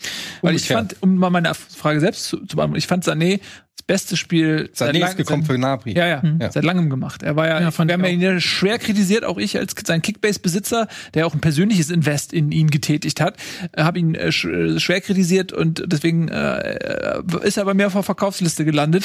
Ähm, deswegen habe ich ihn auch noch mal unter. Sané nicht verkauft. Naja, Aber also ich stimme Das dir zu, ich finde, er hat, ein, ist das Problem. Ja, er hat ein gutes Spiel gemacht, aber du hast ihm auch angesehen, dass er, dass der Kopf nicht frei ist, finde ich. Du, auch als er da die Vorlage gemacht hat, so ähm, für Thomas Müller äh, und er dann hingegangen ist, du hast so Mhm. gesehen, er ist noch so, er, er weiß selber, dass er nicht da ist, wo er gerne wäre. aber so ist er immer, ne? Also war er auch bei Manchester City schon, er ist halt einfach überhaupt. Äh, Ja, also, aber so eine gewisse Unbekümmertheit habe ich bei Man City schon mehr gesehen. Ich habe das Gefühl, dass er jetzt schon auch im Kopf noch nicht ganz frei ist, weil er einfach noch nicht auch bewiesen hat, bei den Bayern zumindest, zu was er äh, imstande ist. Aber ich, das Potenzial in dem Jungen schlummert, äh, ist einfach riesig. Also, wenn du ihn verkaufst, kaufe ich ihn. Ich fand, ähm, Also überlegst dir. Du Ich- weißt genau, in dem Moment geht er ab. ich weiß. ich fand, der war defensiv vor allen Dingen sehr bemüht. Und nicht nur bemüht, sondern hat auch defensiv einige geile Aktionen, wo er wirklich weit nach hinten gegangen ist, weit nach vorne auch gegangen ist im Pressing und wirklich gemerkt hat, okay, er möchte da auch was beweisen. Er möchte sich da zeigen. Ich finde, es ist immer noch schwierig, wenn Pavard auf rechts den Ball hat und dann Sané noch weiter rechts außen steht und dann ähm, Kimmich ein bisschen tiefer steht, dass du da deine Anbindung hast. Das funktioniert mit Nabri ein Stück weit besser, weil Nabri auch mal ins Zentrum zieht ein Stück weit, weil Nabri da ein Stück weit auch spielintelligenter ist. Ähm, das hat dann Freiburg sich so ein bisschen zu äh, Nutze gemacht, indem sie auf rechts dann Davies in eine Manndeckung genommen haben, die Bälle raus zu Pavard und da ist dann auf das Spiel nicht weitergekommen. Und Günther hatte dann auch in der Laufe der zweiten Halbzeit einige gute Offensivaktionen, wo er dann hinterlaufen ist, Grifo und die Flanke geschlagen hat. Aber insgesamt fand ich bis zur 60., 70. Minute eines der stärkeren Bayern-Spiele der letzten Zeit. Aber ähm, sie kriegen es halt momentan auch nicht hin, das wirklich über 19 Minuten auf dem Platz zu halten. Du merkst, wie gesagt, wenn dann nachher Martinez, äh, Musiala, Tolisso eingewechselt werden, das ist ein Qualitätsabfall. Und sie haben die Kondition nicht. Sie haben die Kondition nicht, das Spiel über 90 Minuten durchzuziehen. Und dann stehen sie irgendwann, dann geht, geht das Pressing vorne nicht, dann stehen sie irgendwann in einer sehr unschönen Ordnung, lassen den Ball auch nicht ordentlich laufen und kriegen es nicht hin, in der Schlussviertelstunde das Spiel einfach Bayern-typisch wegzudominieren. Freiburg hatte in der Schlussviertelstunde mehr Ballbesitz. Und normalerweise, früher waren die Bayern-Spiele so, die haben 3-1 geführt oder 2-1 geführt oder sowas und dann haben sie den Ball laufen lassen, der Gegner hat den Ball eh nie, nie mehr gesehen. Und das kriegen sie momentan nicht, nicht hin in den Schlussminuten. Ähm, von daher ist es eventuell sogar auch mehr Segen als Fluch, dass man so früh im DFB-Pokal rausgeflogen ist. Denn ähm, so wie man da gefühlt am Stock geht äh, bei den Münchnern, so wäre es dann auch noch eine Mehrbelastung. Dann schleppst du dich vielleicht noch durch, von Pokalrunde durch Pokalrunde, musst jedes Mal wieder äh, an, ans Limit gehen, hast halt nicht mehr diese Spiele, die du nach 20 Minuten für dich entschieden hast, wo du mit einer B11 spielen kannst, weil du in jedem Spiel weißt, okay, nee, selbst im Pokal gegen den Zweitligisten kannst du nicht äh, deine Stammkräfte schonen. Das funktioniert nicht. Ähm, auch gegen Kiel musste Lewandowski dann doch am Ende noch wieder ran und so. Ähm, so, jetzt sind sie in dem Wettbewerb raus. Jetzt äh, können sie dann sich in der Zeit mal regenerieren vielleicht und auch mal ähm, im Training ein paar Sachen austesten, äh, zu, zu, denen einfach seit zwei Jahren gefühlt da überhaupt nicht mehr die Zeit für ist bei den Bayern. Und sie können dann eventuell auch äh, sich ein bisschen mehr auf die Champions League konzentrieren, weil die ist ja seit Wochen pausiert die. Aber die kommt ja auch noch mal wieder und da ist jetzt auch K.O.-Phase. Ähm, also von daher vielleicht besser sagen, okay, einen Titel mitnehmen, safe, Bundesliga und den anderen DFB-Pokal dieses Jahr, dafür reicht es dann vielleicht nicht. Vielleicht ist das gar nicht so schlecht für die Bayern. Das ist ein, ein nett gemeinter Gedanke von mir. In der Praxis macht es die FIFA ein bisschen zunichte, weil sie in der Woche, wo halt diese Pokalrunde ja. gewesen wäre, ist ja Club-WM, wo Bayern ran ja, muss. Da hätten sie die dann mhm. trotzdem nachholen müssen. Ich finde halt, was auffällig ist, dass halt gerade auch die Außenverteidiger bei den Bayern, also Pavard und, und Davies einfach nicht mehr die Form haben der Vorsaison. Also wirklich rätselhaft, weil die eben auch so stark waren in der äh, Vorsaison, dass diese Diskrepanz so deutlich ist. Und ähm, auch nach Pausen, wenn sie mal nicht äh, gespielt haben, also beide wurden ja auch schon äh, ersetzt, also haben auch mal äh, 90 Minuten auf der Bank gesessen und so. Also kommen da aus ihrer Formkrise nicht so richtig raus, habe ich das Gefühl. Weiß auch nicht genau warum, aber das ist ja wie so ein roter Faden, der sich ein bisschen durch diese Top-Mannschaften äh, zieht, wenn wir jetzt auch gleich noch über Leipzig oder so reden, dann werden wir feststellen, dass momentan, ob es an der Pandemie liegt, an den Umständen ohne Zuschauer, man kann nur rätseln, aber es ist, finde ich, auffällig, dass die Top-Mannschaften, äh, ich glaube auch, da seid ihr besser im Thema, auch teilweise in, in den internationalen Ligen, es schwer haben zurzeit diese konstanten Top-Leistungen abzurufen, wie man das von denen Jahre vorher gewöhnt war. Ja, das ist absolut richtig. Wenn du, ähm, egal wohin du guckst, äh, guck nach England, Liverpool, die dominante Mannschaft ähm, der letzten zwei Jahre zusammen mit Manchester City, tun sich total schwer, haben jetzt, glaube ich, seit vier Spielen in Folge nicht mehr gewonnen, können, wenn ein Gegner sich hinten reinstellt, kriegen kaum Zugriff, laufen in, in Kontersituationen, laufen Rückständen in der eine ganz andere Mannschaft äh, Ital äh, in Italien Juventus, die dominierende Mannschaft äh, der letzten, was ich, zehn Jahre, ähm, die unantastbar war. Sind, was sind die jetzt, Fünfter oder sowas? Barca. Vierter, Fünfter. Barca tut sich schwer. Madrid, Real tut sich auch relativ schwer. Ähm, die haben sie jetzt wieder gefangen, so eine. Ähm, äh, trotzdem auch tabellarisch ähm, mhm. sind sie, also, äh, ist Atleti einfach eher momentan ähm, noch besser drauf. Mhm. Also das ist tatsächlich so, dass es, dass es vielen Mannschaften so geht. Äh, Manchester City übrigens hatte auch einen sehr schlechten Start in das Jahr. Die haben sich jetzt gefangen und sind jetzt auf bestem Wege. Aber das meine ich ja, ne? klar. Aber, trotzdem. aber diese ganz krasse Dominanz, die es früher so gab. Und da würde mich mal interessieren, was denkt ihr? Glaubt ihr, dass vielleicht einfach, Tobi, ist, ist, hat, hat der Ball, wurde der Ballbesitz Fußball von Top-Mannschaften entschlüsselt? Hat man das als, als Mittelmannschaft, mittelmäßige Mannschaft Nein. mittlerweile raus, einen Kader zusammenzustellen, der solche Mannschaften entwaffnen kann? Ist ja jetzt auch nicht so, dass diese Mannschaften alle abgehängt werden und jetzt plötzlich oben andere Teams mit anderem Fußball stehen würden. Ähm, nee, aber diese ganz große Dominanz fehlt, finde ich. Findest du? Ja. Ich, ich tue mir halt schwer, jetzt in dieser Saison irgendwelche Allgemeintrends abzurufen oder zu sagen, das ist jetzt der allgemeine Trend, weil du eben diesen riesigen Faktor Corona hast. Jetzt nicht nur den Zuschauerausschluss, sondern einfach, dass die durchspielen. Ich kann es aber Bayern nur wieder betonen, die haben halt keine Pause seit vergangenen April und die werden halt auch bis im Sommer hinein keine Pause haben. Und ich glaube schon, dass die körperlich am, am, Limit, am Limit gehen. Und du merkst es ja auch an den Verletzten bei allen Top-Clubs in Europa, die in Europa europäisch spielen, dass da die Verletztenzahlen sehr viel höher sind als in den letzten Jahren. Entsprechend äh, tun sie sich momentan schwerer und deswegen würde ich jetzt gerne da kein großes taktisches Thema aufmachen. Wenn das in ein, zwei Jahren immer noch so ist, kann man drüber reden, aber momentan ist es einfach schwer zu sagen, ob das am einen oder am anderen liegt weil die Teams ja auch immer noch Woche für Woche gewinnen. Nicht mehr ganz so dominant, nicht mehr ganz so schön, aber City ist jetzt, glaube ich, wieder Erster oder Zweiter mhm. in der Liga. Ähm, PSG hat auch wieder die Tabellenführer übernommen. Schwierig.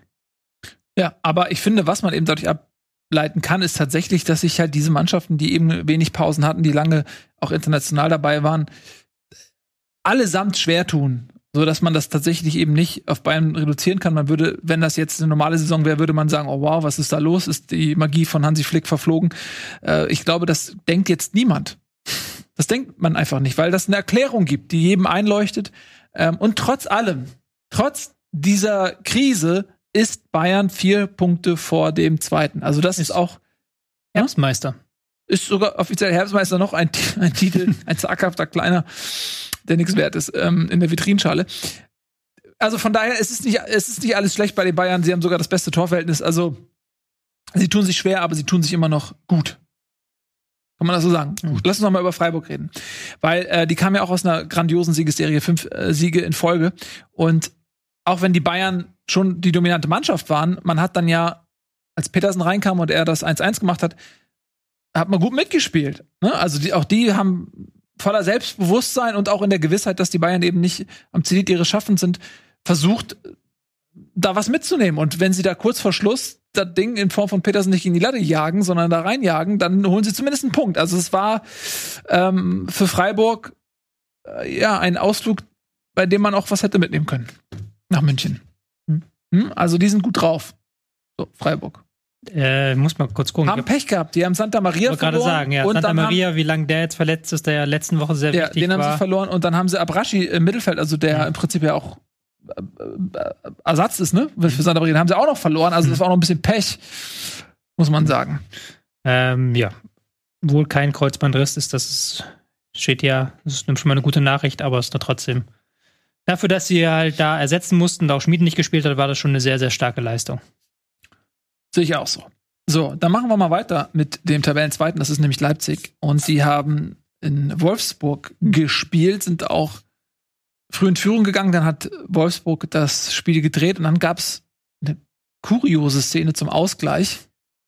Ähm, irgendwie spitzelte da jemand den Ball im Strafraum Richtung Tor. Und dann haben die beiden Innenverteidiger Lacroix und äh, Brooks war es, glaube ich, ne? Ja. Gucken, machen beide so Platz, lassen so diesen Ball durch und denken so, ja, den hält der Torwart oder ich weiß nicht, was sie sich gedacht haben. Beide lassen den so vorbei, gucken sich so an. Der Torwart hat es gar nicht gesehen. Der hat es nicht gesehen und der, der äh, Castells holt ihn dann noch so aus der Ecke und dann musste äh, Willi Orban den aus kürzester Distanz nur noch reinjagen. Also da haben die sich im Prinzip selbst um die drei Punkte gebracht, auch wenn das Spiel zu dem Zeitpunkt natürlich noch nicht vorbei war. Aber das war so ein halbes Eigentor. Ja, aber ein bisschen wie das da bei der Einheit mit diesem Kommunikationsfehler einfach, ne? Dieses, woher, wie hast du es gesagt? Nimm du ich ihn, hab hab ihn sicher. Mhm. Ähm, ich, man hat es dann in der Zeitlupe gesehen, dass der Castells das gar nicht richtig gesehen hat und die haben, weil sie mit dem Rücken zum Torwart standen, nicht gesehen, dass er es nicht gesehen hat.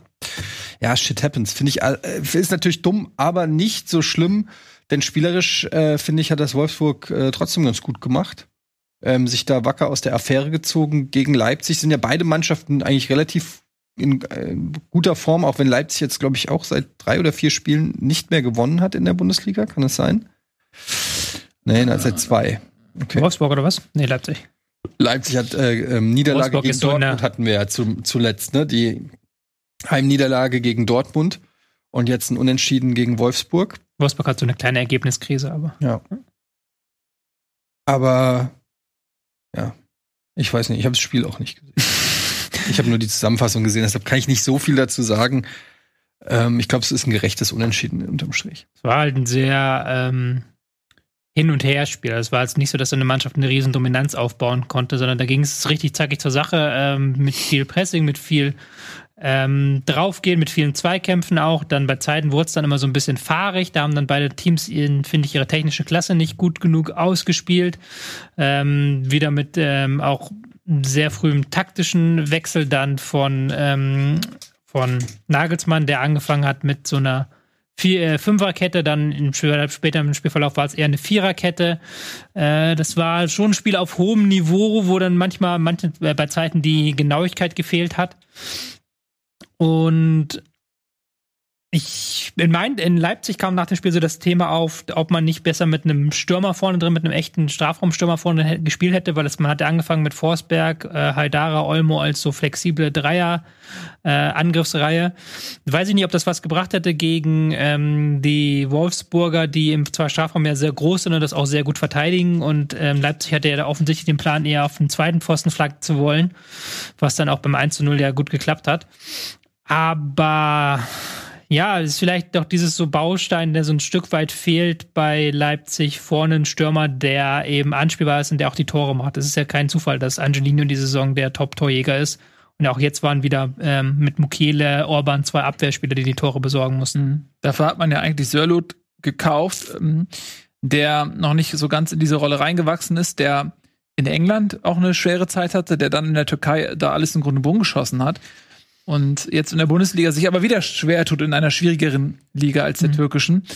Äh, der ja, Sturmpartner von, von ähm, Haaland in der norwegischen Nationalmannschaft, der auf jeden Fall die Physis hat, ja, ähm, im Strafraum, aber der eben noch nicht so glücklich agiert. Aber das ist halt auch so ein Ding bei Julian Nagelsmann. Die haben ja noch den Wang geholt. Ähm, mit Paulsen hast du eigentlich jemanden, der auch zuverlässig gerade auch am Anfang der Saison getroffen hat.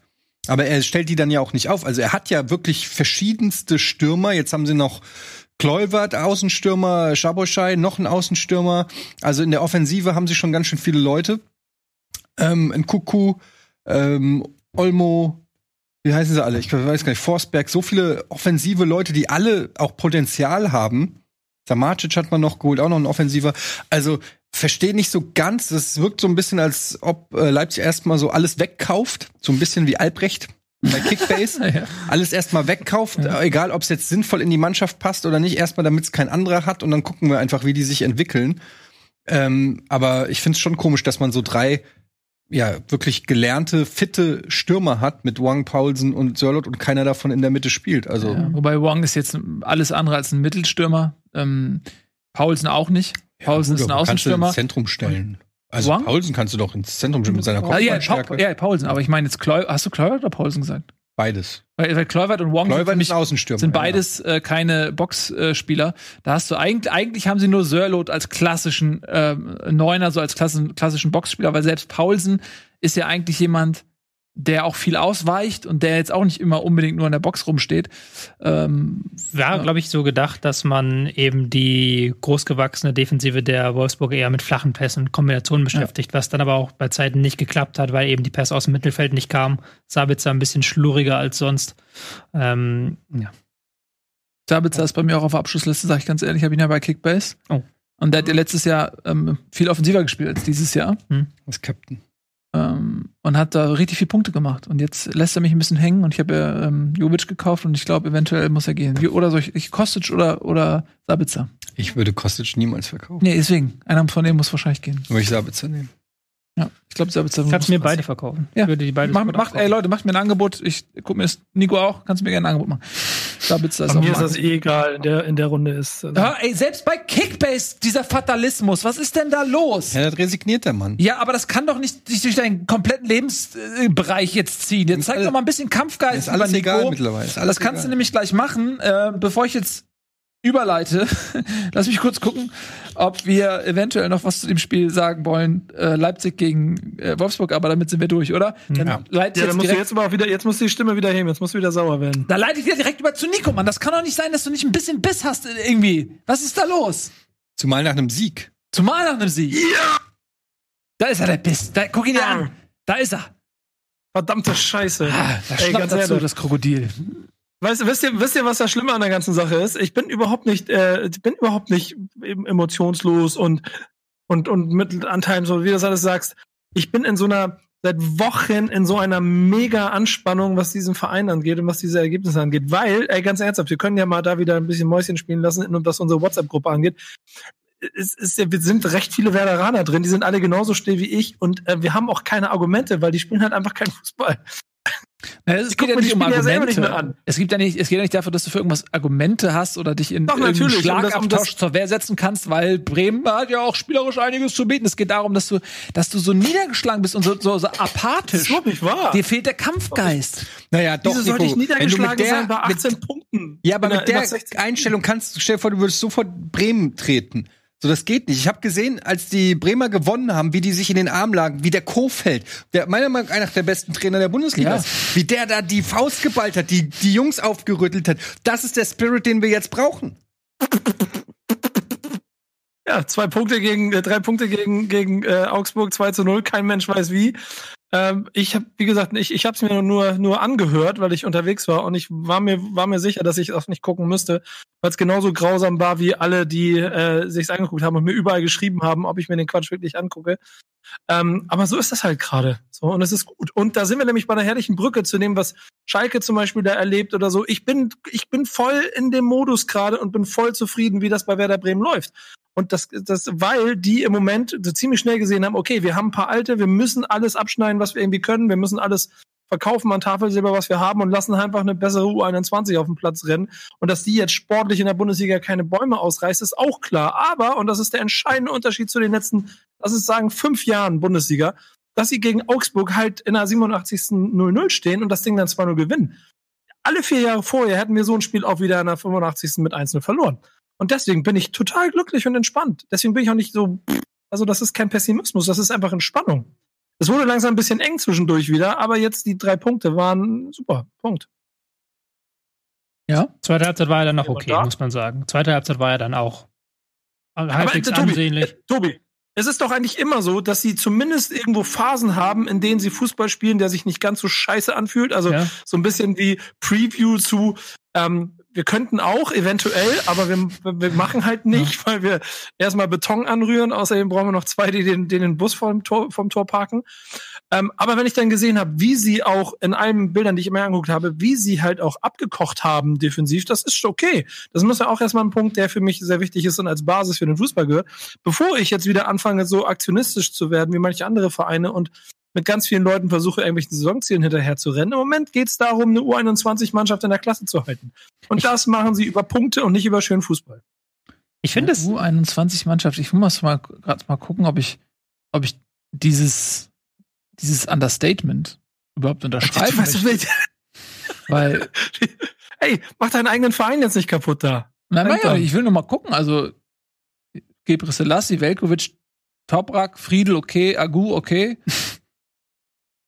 Ja, Eggestein, ja, Bohm, vor, Sergeant Selke, ja. Da sind nicht viele U21 dabei. Ja. Ähm, Die Hälfte.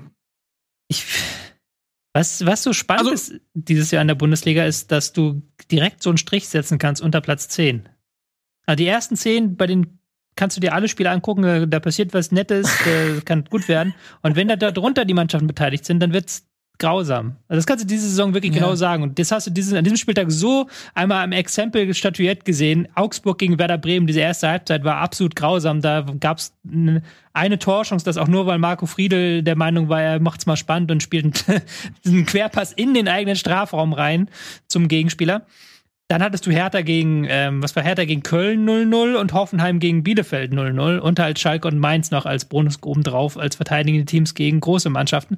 Also da merkst du schon, dass, dass da ab Platz 11, da geht die, ähm, geht der Bereich los, in dem die Teams sich mit einer guten Defensive irgendwie den Klassenerhalt sichern wollen und, ja, und nichts und anderes. Wenn du dann und wenn du dann aus vollem Bewusstsein dir genau diese drei Spiele anguckst, dann ist Werder Bremen die Mannschaft, die aus diesem Spieltag mit einem 2 zu 0 und drei Punkten rausgegangen ist. Gewinner vom Rest des Festes hier. Also das ist so ein bisschen wie, du bemühst dich so ein bisschen ums Ticket für die nächste Party und äh, hast es jetzt weiter oben auf die Gästeliste geschafft. Super. Muss man auch ein bisschen ja. ähm, den, Au die Augsburger damit reinziehen, weil die es einfach nicht clever gemacht haben. Äh, Caligiuri musste relativ früh runter, weil er stark gelb-rot befährdet war. Man hätte ihm vielleicht sogar schon gelb-rot zeigen können. Ähm, da hat er nämlich ein ordentliches Foul gemacht, als er schon gelb hatte. Und dann haben sie die Flügel nicht mehr zubekommen nach, äh, nach der Auswechslung von Caligiuri. Und wenn du siehst, dass Werder Bremen zwei Tore schießt mit Flanken von Außenverteidiger auf Außenverteidiger, das ist, das darf eigentlich in der Verteidigung nicht passieren. Gerade wenn die Verteidigung auch noch eine Fünferkette ist. Wenn du eine Viererkette hast, okay, dann kannst du sagen, da sind nur vier Mann, da ist einer, der will den Flankengeber stören und drei im Strafraum. Da kann es passieren, dass da hinten noch einer freikommt. Aber die hatten ja eine Fünferkette gehabt, da, der hätte ja nie derjenige freikommen dürfen. Und äh, zeigt dann aber auch, dass Werder natürlich keinen Zielspieler hat, wenn sie im Strafraum äh, äh, ja. Und Selassie Ada spielen, aber ist auch okay. Und ist dann ja, aber auch mit freundlicher, der, der, weil wir reden ja so selten über Augsburg. Es war da wirklich mit freundlicher Mithilfe von Augsburg dieser Sieg von Werder. Ja, weil die noch ein bisschen beschissener waren als Werder Bremen Fußballspiel gerade. Und wenn du, wenn, wenn dein, und das ist ja der nächste Punkt in der großen Skala, das mache ich nicht, ich will das nicht lang auf, habe ich schon hundertmal gesagt, aber wenn Füllkrug nun mal die Hoffnung ist, die man, in die man das gesetzt hat, dass der der Typ in der Mitte ist, der Weghausmäßig die Dinger reinwämst und der sich jetzt wieder im Training für fünf Wochen verletzt hat, Was willst du denn da machen, Alter? Und dann ist die Alternative Davy Selke, den ich, glaube ich, also ich habe ihn ein paar Mal getroffen, richtig netter Kerl, aber irgendwie hier fußballerisch irgendwo ein Hebel fehlt, irgendwas. Weiß nicht, ob irgendein Ersatzteil oder so nicht funktioniert oder so. Dann, dann musst du halt genauso Fußball spielen, wie sie es jetzt gerade machen.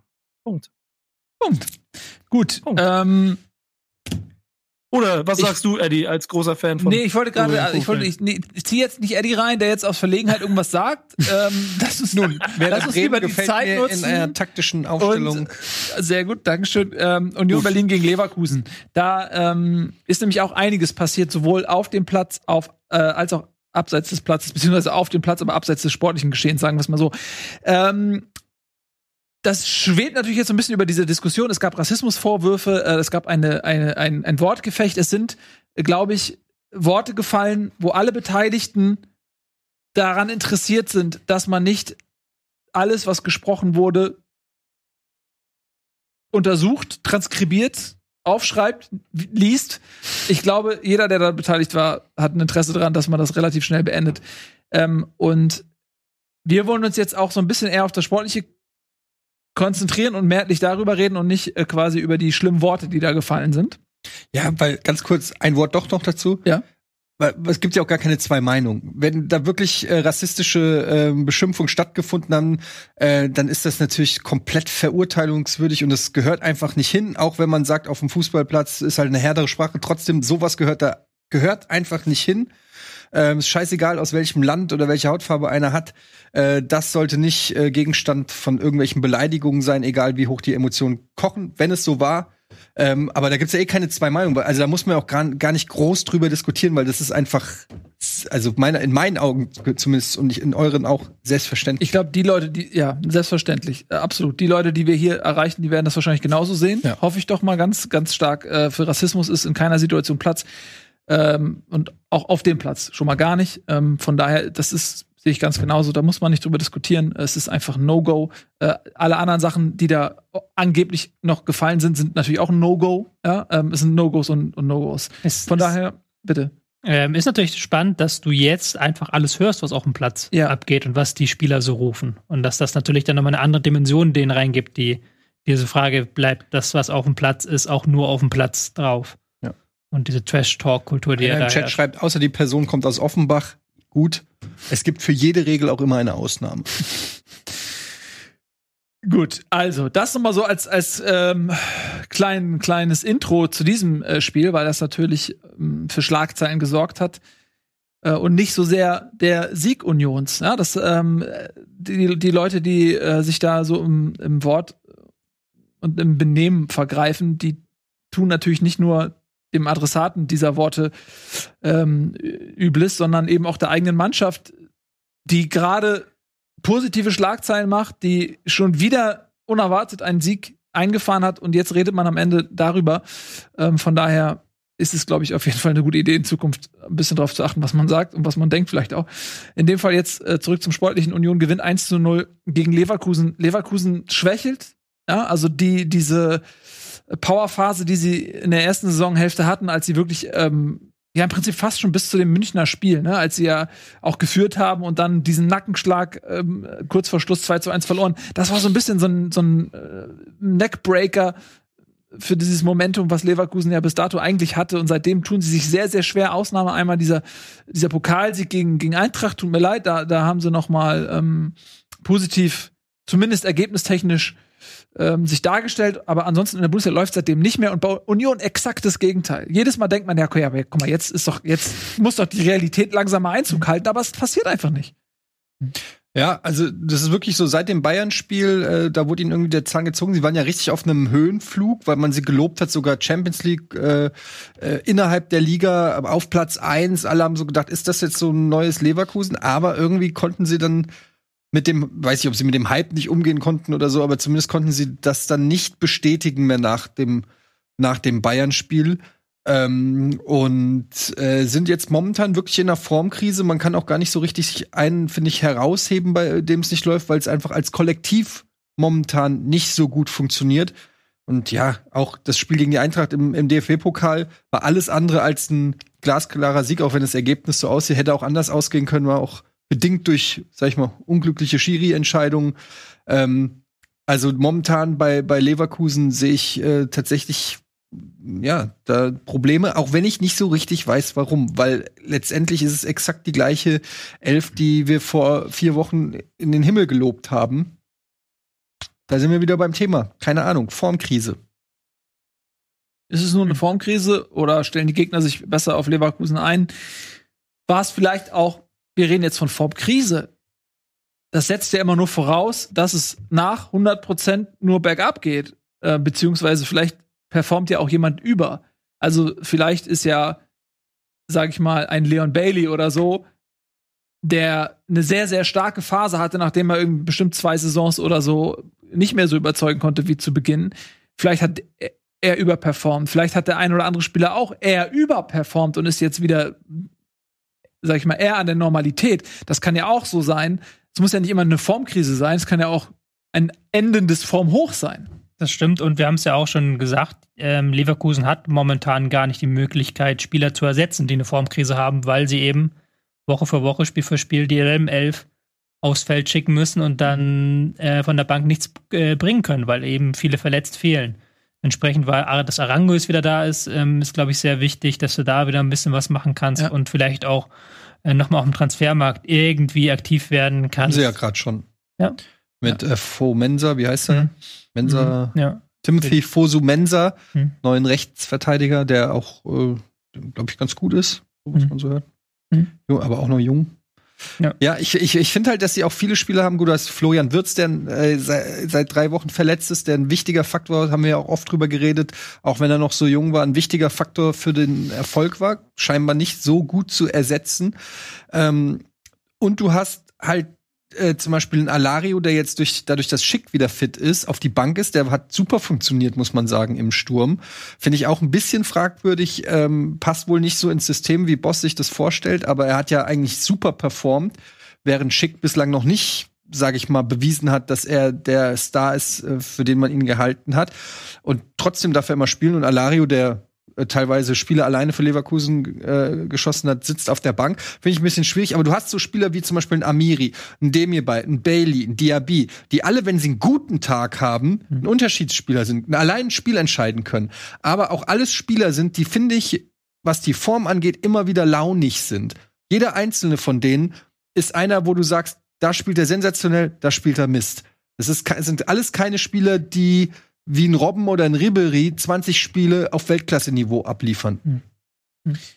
Ja, ähm, Weltklasse-Niveau ist etwas, was Union eher abliefert jetzt in den letzten Wochen als Leverkusen. Man muss sagen, das war auch dieses Mal wieder kein Zufall. Man hatte zuvor schon Chancen, also auch vor dem 1 zu 0 hatte Union durchaus Chancen. Und das eben auch obwohl da Leute verletzt sind. Ein Geraldo Becker musste verletzt ausgewechselt werden. Max Kruse fehlt da vorne sowieso. Ähm, Gentner ist noch nicht wieder fett. Ja, also, also das äh, ist eine, eine sehr beachtliche Leistung. Wie ist es zu erklären, dass Union, obwohl man auf dem ersten Blick vielleicht individuelle Klasse vermisst, trotzdem so konstant punkten kann? Ist das wirklich mannschaftliche Geschlossenheit? Ist das Taktik?